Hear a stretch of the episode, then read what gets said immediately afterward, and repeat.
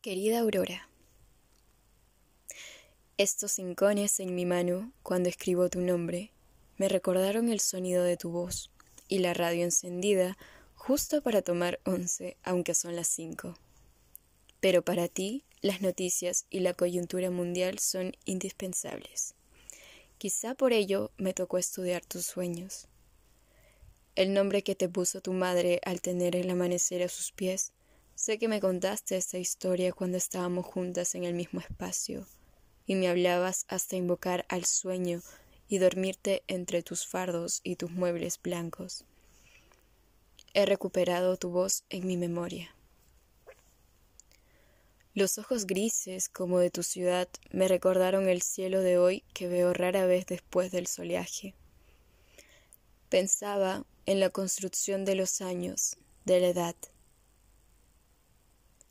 recuperaría su frontera extraviada, esa que nos permite el paso al territorio de la felicidad.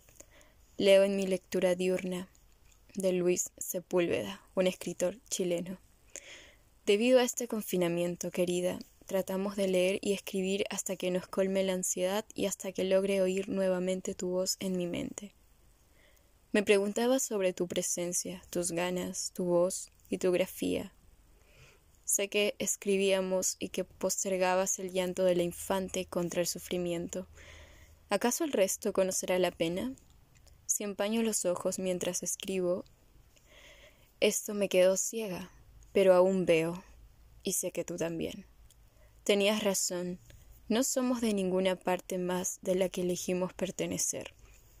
¿Recuerdas la noctambulancia? Recuerdo tu mirar y tu intuición al referirme que las batatas todavía podrían germinar en nuestros intestinos. Mientras pelo papas o me mantengo cerca de la ventana, observando un cielo grisáceo y lluvioso, recuerdo nuestra incomprendida Lima y su paisaje desértico.